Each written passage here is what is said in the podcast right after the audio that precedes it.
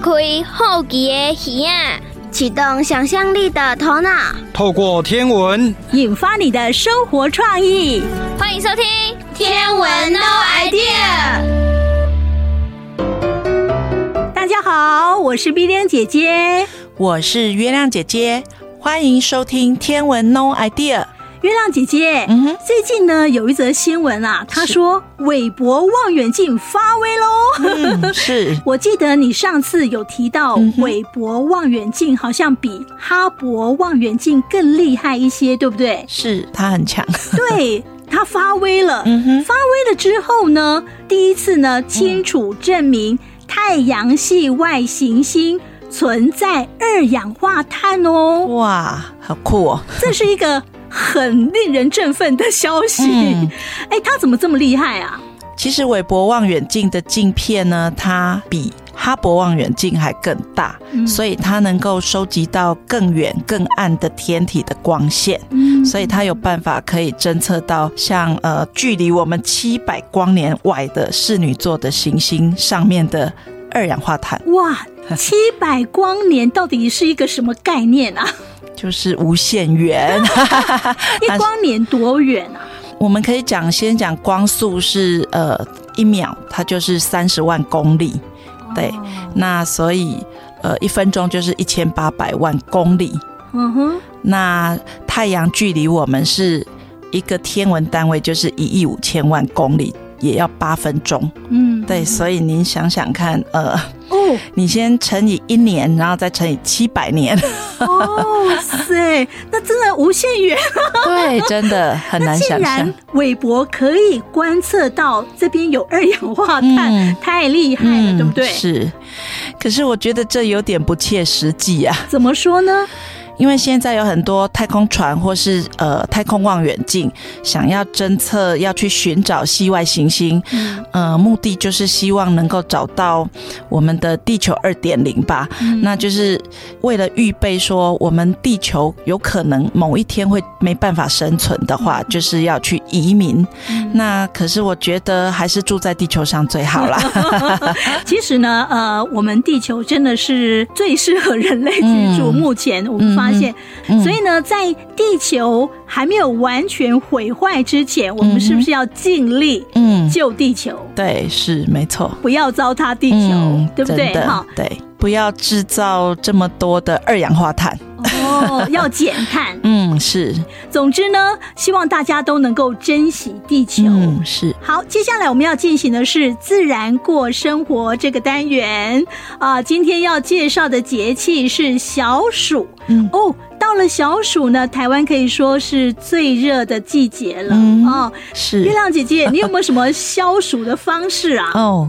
我觉得呃，可以吹免费的冷气哟。哪里有免费的冷气？就是到山上去看星星。哦，吹自然牌。嗯，是，对，欸、真的呢。到山上去哈，非常的凉爽。嗯、然后那个风啊，吹过来真的很凉爽。嗯、我们都称它为。自然排的冷气，嗯，是，这个就没有碳排放的问题了哈、嗯。是，好，很环保。所以说，你常常都到呃这个山上去避暑吗？呃，现在比较常去的是在合欢山的翠峰那边的卡尔小镇。嗯嗯，怎么样？你现在去那边凉吗？嗯、很凉啊，就差不多十五度以下。哦，十五度以下，嗯、那要穿外套来。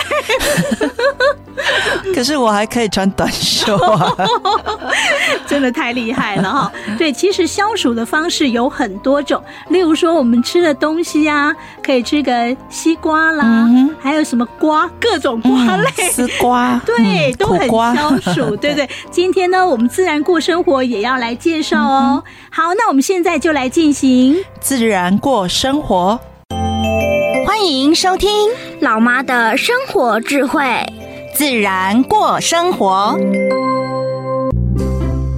哎，傻儿子，你在做什么啊？没做什么。妈咪，你在大惊小怪啥？还说没做什么？袖子卷起来，肚子露出来，整个人瘫在沙发上，坐没坐相，成何体统啊？呵呵呵，就是变成羊了。羊？什么羊？懒羊羊。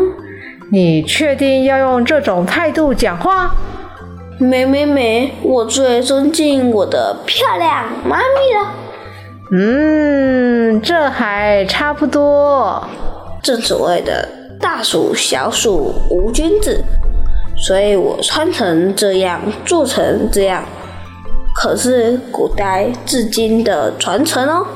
这就是文化的熏陶，历史的痕迹。我只是顺着时代的滚轮而行啊。不错，这次的蠢话讲的算有水准。呵呵，我可是咱们家英俊潇洒、玉树临风、天资聪颖、人中龙凤的聪明儿子。这是上礼拜的老梗啦。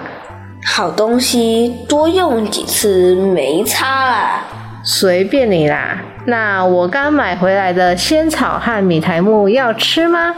当然要，这才是真正老祖先留下来的好东西，清凉退火又消暑。六月六，仙草水、米苔木。仙草水与米苔木是台湾夏天最佳的消暑圣品，算你识货。是货的儿子这次可是有念书的哦，我还知道六月初六的趣事哦，真棒！说来听听，证明你是真的才高八斗。六月六曝龙袍，相传古代皇帝在此日曝晒龙袍，所以民间也在此日将衣服、棉被。书籍、图画等拿出来晾晒，以去除梅雨季的湿气。所以，妈咪，你记得把我这个人中龙凤的龙袍拿出来晒一晒哟。嗯嗯，我等等就把你昨晚尿床的棉被拿出来晒干。哈哈哈哈！放心，我不会跟别人说的。还有还有，六月六是适合出门逛逛的日子，又称为天旷节。利用天门开启的日子，向神明祈求好运最为灵验。因此，善男信女会在这天前往寺庙拜拜。而一些自认为运途不佳的人，更把握这一天到寺庙去补运。那是运途不佳的人去补运，你有需要吗？我我比较喜欢去庙前的市场补充美食。小暑开始后是六月天气最热的时间，人们最好伏居，不要在强烈的阳光下曝晒，注意饮食，避免中暑或引起其他的疾病。昔日大陆上凡是新婚不久、没有过夏天经验的新娘，每到初伏，娘家必派人接女儿回娘家休息，称为歇夏。新娘歇夏的风俗在宜兰地区仍十分普遍流行，宜兰人称为歇冬或闪冬。出嫁满四个月的新娘，在六月初六、十六或二十六择一天回娘家小住。小住后回婆家，娘家也要为她准备带回婆家的礼物哦。回去看看外婆也好啊，反正外婆这么疼我，她一定也会帮我补充美食。就只知道吃吃吃，嘿嘿。好啦，我晚上会煮丝瓜面线，这可是当令的蔬菜，保证美味可口。万岁！我最爱妈咪准备的美食了。至于出去走走，是可以考虑去白河看看莲花。此时的莲花盛开，刚好去看看，看完再去吃个莲子大餐吧。哇，这真是一个超棒的建议！我只担心一件事，就是昨天有吹东风。知道，不就是孔明借东风吗？所以妈咪，你是夸奖我像孔明一样有智慧吗？真不好意思哎，你真是想太多了。刚刚不是还臭屁有念书吗？小暑惊东风，大暑惊红霞。在小暑过后，如果吹起东风，就是刮台风的征兆。万一遇到台风，就什么都泡汤了。这怎么行？交给我吧。古有孔明借东风，今天有元宝赶台风，那我就期待喽。接下来我们要进行的单元是历史上的他。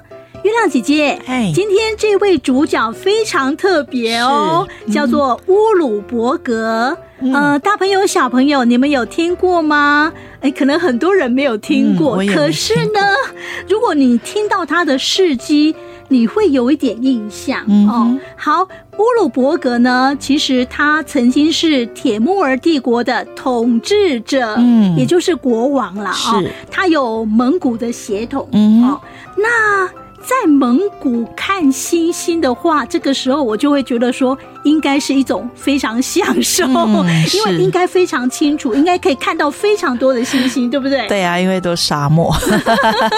月亮姐姐，你有这样的经验吗？嗯、呃，我是在青海看的。青海对青康藏高原哦，那应该也是一样嘛，嗯、非常过瘾、哦。对，好，那乌鲁伯格他在这样的环境之下，然后他曾经当统治者，嗯、然后也是天文学家。是，他有什么样的天文贡献呢？他其实有编一本天文的很有名的书，叫《古拉干历数书》。嗯，嗯，这很厉害吗？呃，它其中有一部包含有一千零十八颗的星星的星表。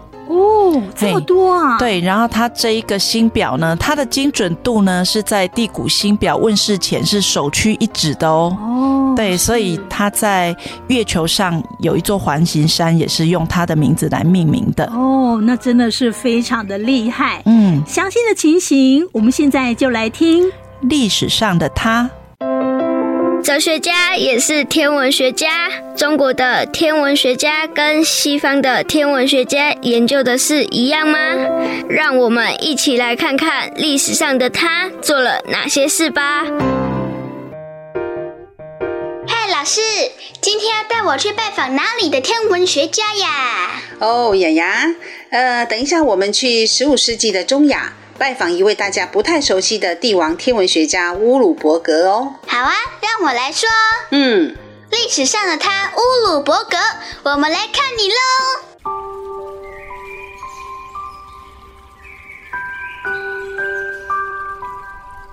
乌鲁伯格也叫乌鲁伯，小时候叫穆罕默德塔纳海，生活在西元十四到十五世纪，天木尔帝国的天文学家、学者。诗人、哲学家和第三代的苏丹，对数学和占星术很有研究哦。历史学家称乌鲁伯格是皇位上的学者，他大力赞助伊斯兰文化教育，在撒马尔罕和帝国境内建立了很多所伊斯兰的经学院。除了开设宗教和语言课程以外，还开设了天文、数学、文学和历史等等的课程，培养了大批的穆斯林学者哦。在丝绸之路上的撒马尔罕成为了学术中心，帖木儿帝国的文艺复兴到达了顶点哦。据说他会说五种语言哦。哇，真高呢！嗯。你知道吗？中亚地区啊，有很多的民族，他们大家混居在一起。认真说起来，乌鲁伯格是一位具有察合台汗国贵族血统、波斯突厥化的蒙古帖木儿帝国的王子哦。天哪，老师你在说啥呀？就知道你会这种反应。来，乌鲁伯格啊，就是一位混血王子啦。哦，我懂了。那苏丹是什么意思啊？就是国王啊。哦，嗯，从一八三零年开始，月球上有一座乌鲁伯格环形山，是用来纪念他伟大的天文贡献哦。伟大的天文贡献？对，首先，乌乌鲁伯格编制了《古拉干历数书》，通称是乌鲁伯格天文表。这个是一个比地谷星表早了一百六十年，却能和地谷星表一样优秀的星表哦。第二呢，他算出一年应该是三百六十五天五小时四十九分十五秒，这个比正确数字只多了二十五秒，算得比哥白尼准。第三，他算出地轴的倾斜角度是二十三点五二度，那这个比地谷算得还准。既然哥白尼和地谷都上月球了，乌鲁伯格当然也有资格喽。嗯，他的这些成就都是在乌鲁伯格天文台完成的哦。三十五岁的时候，他建造了这座巨大的圆形建筑物，里面有各式各样当时最先进的仪器。有一个还是全世界最巨大的象限仪，为了它，地面还向下挖了十一公尺哦。还有，当时托勒密星表的内容已经错误很多，那是上千年前的资料了。所以，当其他的天文学家他们选择就托勒密星表提出修订的时候，乌鲁伯格决定带领自己的天文学家重新观测，然后完成了《古拉干历数书》。这一本历数书可是自伊巴谷以后第一份完全根据实际测量结果所制作的星表哦，也是当时世界上最精确的星表，包含了一千零一十八颗恒星的位置，还有日、月和五大行星的运行资料哦。所以那个星表就是伊的重要著作吗？嗯，是的。当时天文台吸引了很多精通天文数学的伊斯兰学者到那边做学问和工作。它是一座具有世界影响力的中世纪天文台哦。一四四九年，乌鲁伯格过世了，天文台被严重破坏。大概四百六十年之后，才被俄国的考古学家找到。那么巨大的天文台只剩下侧角以上的刻度喽。有点替乌鲁伯格难过诶，他花了那么多的力气。嗯，那个新表还好吗？哦，还好的，有被保留下来哦。不过呢，古拉甘利叔叔这个新表啊，安静地躺在欧洲的图书馆里面两百年，直到帝谷死后五十年才被发现哦。唉，被冷落了两个世纪呢。嗯。最糟糕的是，他的治国能力不够好哦。怎么了？哦，他成为苏丹之后，打了好几场的败仗，据说还因为相信一个预言，引来了杀身之祸。他只做了短短两年的国王哦。哎呀，是谁预言的啊？到底是什么预言呐、啊？惊呆哦！哼，那是他自己占星得到的预言呐。啊哦，嗯，啊，预言说什么啊？说他将会死在大儿子的手上，于是呢，他就把大儿子赶出撒马尔罕，打算立二儿子来当继承人。结果呢，大儿子生气了，起兵篡位，杀了乌鲁伯格和弟弟，整个国家呢就分崩离析了，互相杀来杀去好多年呐！哇，太可怕了！不过他的预言好像蛮准哦。对，好像是哦。天穆尔帝国是现在的哪里呀？我很好奇呢。哦，是乌兹别克。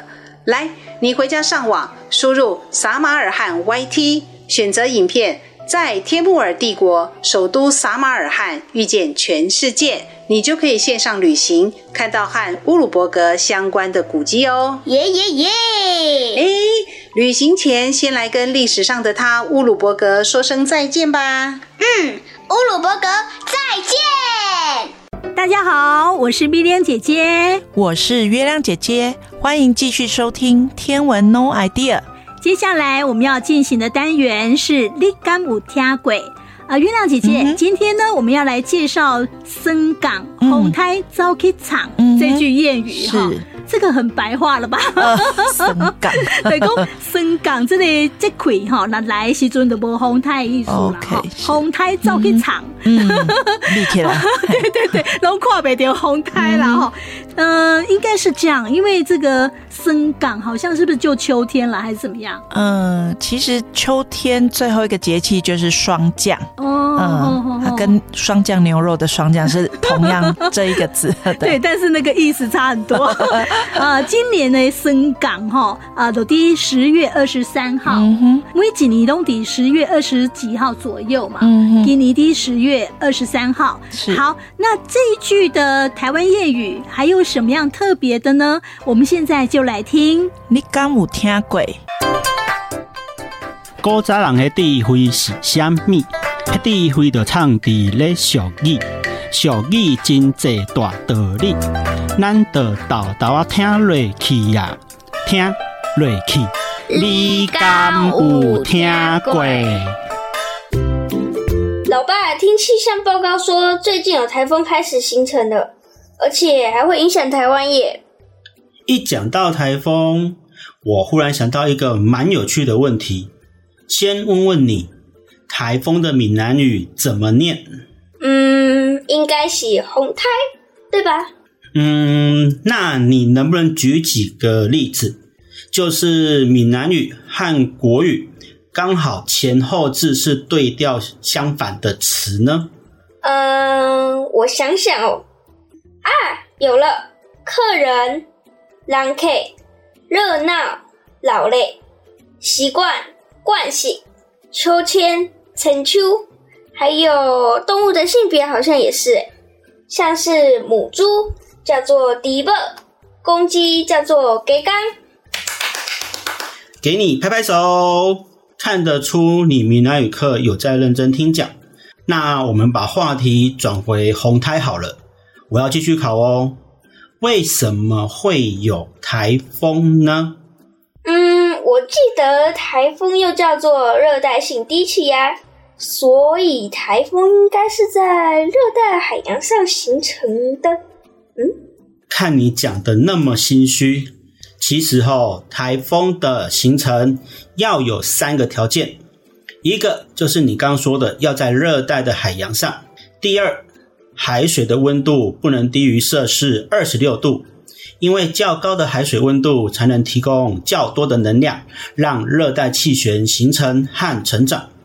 第三，必须要有对流不稳定的大气，尤其不稳定度越高，越能导致强烈的对流，才能有利于热带气旋的生成哦。看来要形成一个台风，并不是一件简单的事。可是台风来就会好雨成灾。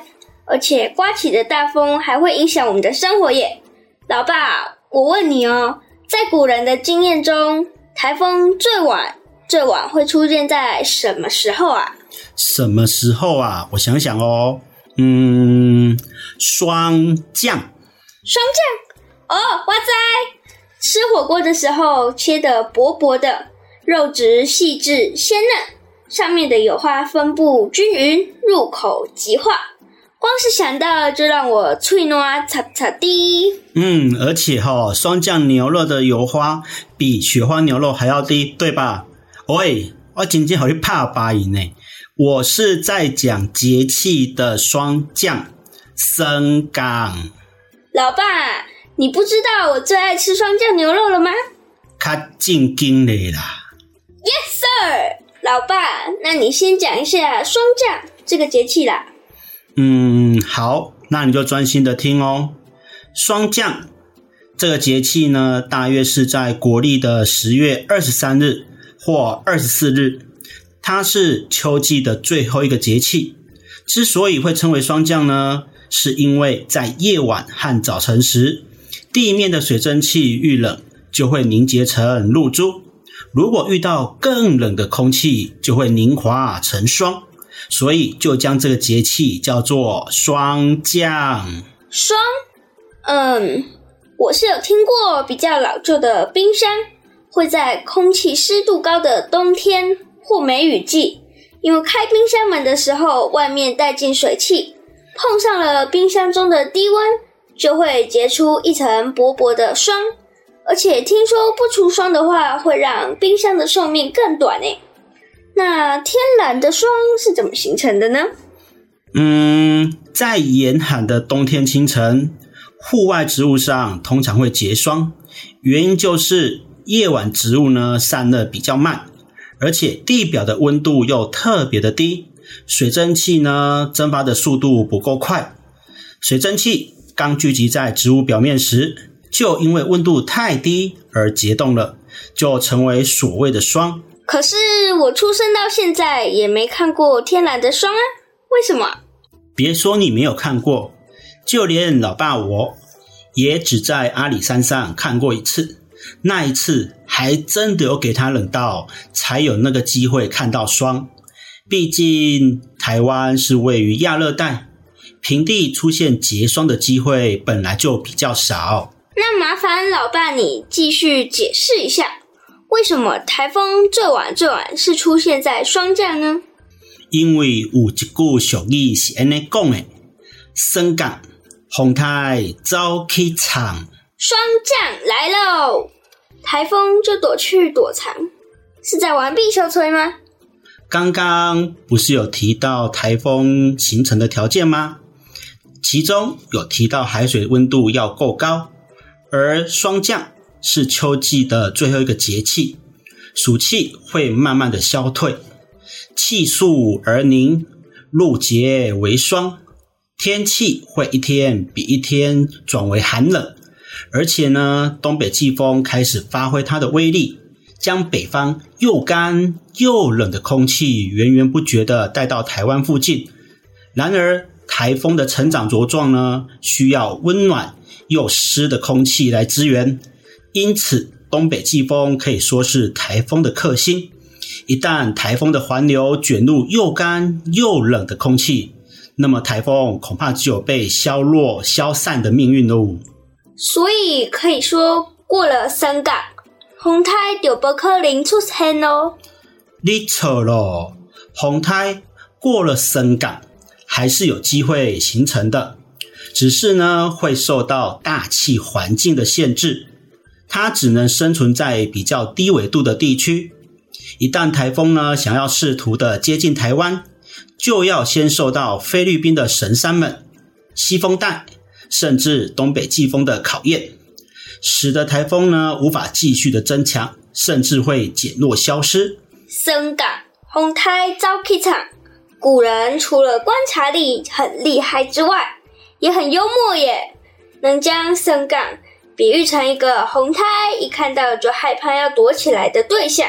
老爸，那霜降除了牛肉，哈，不是啦，霜降这个节气除了影响台风。对台湾还有其他影响吗？稻米、枫叶、芒花、九降风，这些我有概念哦。不过，老爸，让你先说说稻米好了。霜降这个节气也是农民进入秋收的时节，这时候台湾呢刚好是二期稻作的收成期，农民会赶紧辛勤进行采收的工作。为了冬藏而准备，正所谓霜降见霜，米谷满仓。说到枫叶，霜降刚好是秋天转到冬天的时候。自然老师有说过，很多变叶木会开始变脸。枫叶和醋就是变叶木，会由绿色变成褐色或是红色。瓜芒、芒花之类的禾草植物。花期也刚好是九到十一月，山坡上、河堤边，芒花盛开时，一片白茫茫的，又随着秋风摇曳。如果这时再搭配个夕阳，就是摄影爱好者心中的美景啊！九降风好像跟东北季风有关耶，好像尤其在新竹，九降风可以说是好吃的米粉、柿饼的推手耶。米粉、柿饼，怎么你举的例子呢？又是跟吃有关系呀？嘿嘿，有道是“民以食为天”咩。接下来我们要进行的单元是古人的星空听故事喽。哎，今天我们要讲的是狮子座有关的故事哦。哎，月亮姐姐，是狮子座怎么观测呢？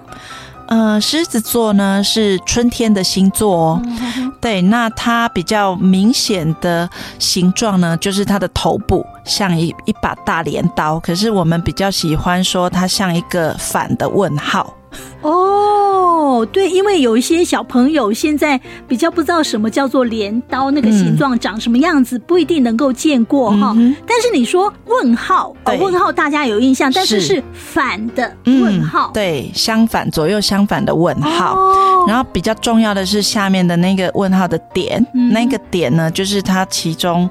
最亮的星星叫做轩辕十四，它是一等星。哦，那呃也代表是狮子座的心脏。哦，这样子啊、哦。嗯哼。哎，那你说那个是春季的星座，星座？对。那我现在不就看不到吗？是啊，我们要等明年的春天喽，大概是四月左右，往东方的天空就可以看得到这一只狮子座出现了。OK，好，那我们现在先听故事。嗯哼，好，现在我们就来进行古人的星空。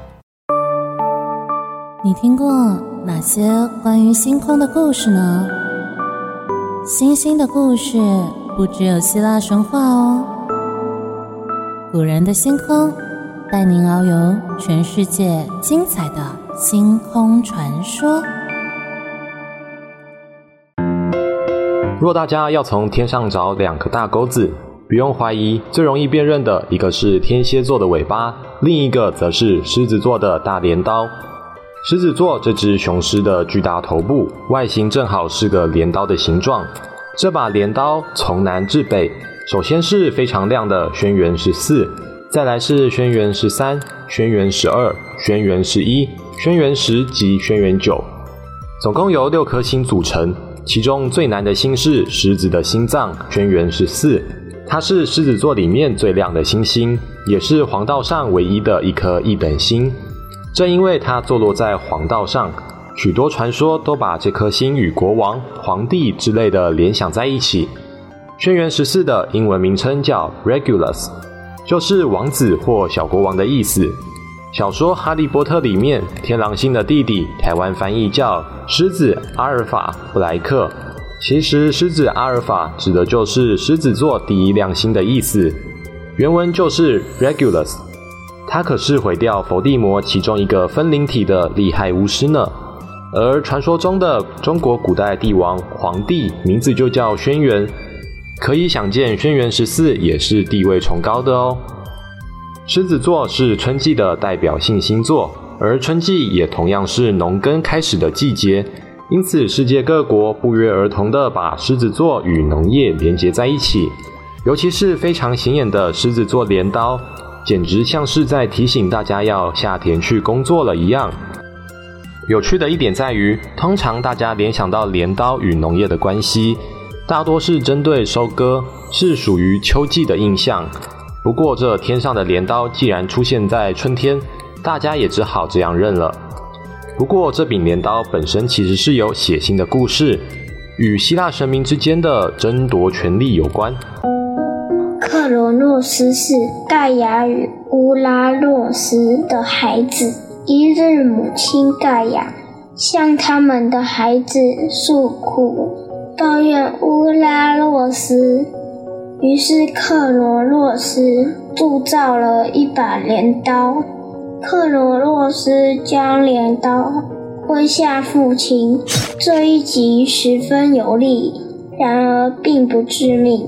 乌拉洛斯活了下来，但逐渐凋零，本色尽失，曾经拥有的力量一去不复返，因为这一刀。也将天空与大地切开来。于是，乌拉诺斯离开大地之母盖亚，成为天空之王，同时也成为八大行星的天王星。克洛诺斯这把杀神镰刀，一方面有着死亡的形象，但同时也代表着收割及丰收。于是，这个春天割杂草、秋天割麦子的镰刀就被留在天空中，永远纪念。不过，故事没结束。天空之王乌拉诺斯离开地球表面的时候，对克洛诺斯下了诅咒，诅咒他未来也有同样的下场。会被自己的儿子赶出去。是的，克罗诺斯听见自己老爸的诅咒之后，知道这下麻烦大了。而为了确保自己可以成为新一代的统治者，他先是用计谋放逐那些看来身体强壮的巨人兄弟们。这几个巨人脑袋虽然不大好，打架倒是挺强的。看来克罗诺斯对自己的亲兄弟这样恶劣，连母亲盖亚都有意见了，所以也诅咒他，未来他生出的儿子将比他强大，而且将会推翻他的统治。这下可好了，父母亲都诅咒他了。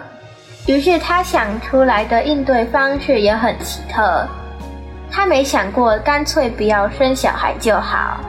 而是每出生一个小孩，他就把他吞到肚子里，直到宙斯出生的时候，他被骗吞了一颗石头，让宙斯逃过一劫，可以顺利长大。最后，儿子宙斯推翻克罗诺斯，还让克罗诺斯把以前吞下去的哥哥姐姐们吐出来。这个故事告诉我们，细嚼慢咽是很重要的，不要都不咬，直接吞下去。克洛诺斯被推翻之后，被囚禁在地狱深处，跟乌拉诺斯正好相反。不过，它也同样成为行星的名字土星，只是绕了几个弯。是这样的，土星的英文是 Saturn，这名字其实是罗马的农神，代表符号也是农神的镰刀，而希腊原本的农神正是克罗诺斯。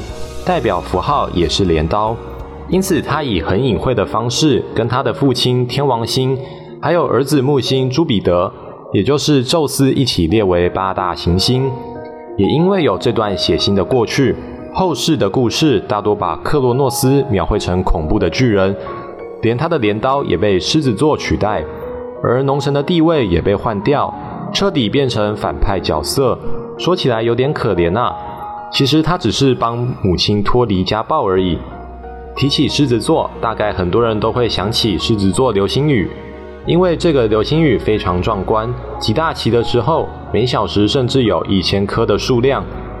从十九世纪开始就有观测记录以来，一直受到天文爱好者的瞩目。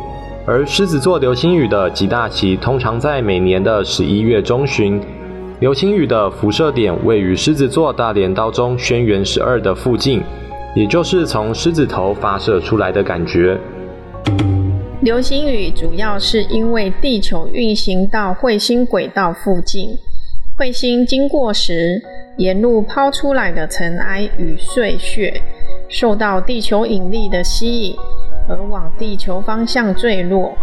在进入大气层的时候燃烧，就变成了流星，而整片尘埃所造成的大规模流星现象就叫流星雨。不过，狮子座流星雨最近几年比较没有那么壮观。狮子座流星雨是坦普塔特彗星所留下的尘埃引起，而坦普塔特彗星的公转周期是三十三年。所以，狮子座流星雨每次大型爆发之后，也等于地球把彗星留下来的灰尘全都吸干净了。所以还要再等三十三年，让坦普塔特彗星再次经过轨道时，留下一堆尘埃，让地球吸引。嘿嘿，说起来，这是使用动力当能源的超级星际吸尘器耶。而彗星留下来的东西，虽然大多是尘埃、石块。但其实还有两种很重要的东西，其中一个是水。是的，我们常说彗星是脏雪球，某方面来说，这种说法很正确。因为冰，也就是固态水，的确是彗星重要组成成分之一。其实就有不少科学家认为，太古地球冷却下来之后，能有那么多水存在，很可能就是古代有许多彗星的水分不断落在地球上的缘故。另一样关键物品，更是非常多科学学家大感兴趣的东西，就是构成生命的关键物质——有机化合物。甚至有一些科学家认为，地球上的生命根本就是乘着彗星来到地球的呢。毕竟，在高温环境中的有机化合物会被烧毁，而原始地球的高温不可能让有机化合物出现。只能说地球上第一批有机化合物，很可能是远古时代已经死亡的恒星系的残骸呢。哇，我们节目又接近尾声了，嗯、月亮姐姐。嗯这个时间九月五号，各个国小都开学了，对，对吗？是。所以呢，小朋友呢，听我们的节目，虽然说可能在教室里面没有收音机哈、嗯，但是呢，呃，各位大朋友、小朋友，你们可以利用网络收听，对不对？嗯、很方便。对，网络很方便。呃，有好几种方式哦，嗯、例如说线上收听，是好，就是呃，用快乐联播网的网站，嗯、然后点加一台线上收听、嗯，就可以同步听到节目喽。那另外的话，你也可以用 Podcast 的方式来收听。嗯、那 YouTube 呢？嗯，可以搜寻侏罗城的星空，只要有网路，然后呢，你就上网快乐联播网的网站，嗯，啊，那线上收听，然后再点加一台，就可以同步听节目喽。那如果说你们要去听之前的节目的话，你可以利用 Podcast 跟 YouTube，对不对？嗯，是。好，这样子就可以听到我们的节目了。所以呢，现在听节目呢，非常多的管道也越来越简单了哈、嗯，都是你手上有的，像手机啦、电脑都可以听到。嗯、好，那我们今天节目就进行到这里，非常谢谢您的收听。明天同一时间中午十二点，欢迎继续收听天文 No Idea，再见，拜拜。文化部影视及流行音乐产业局补助直播。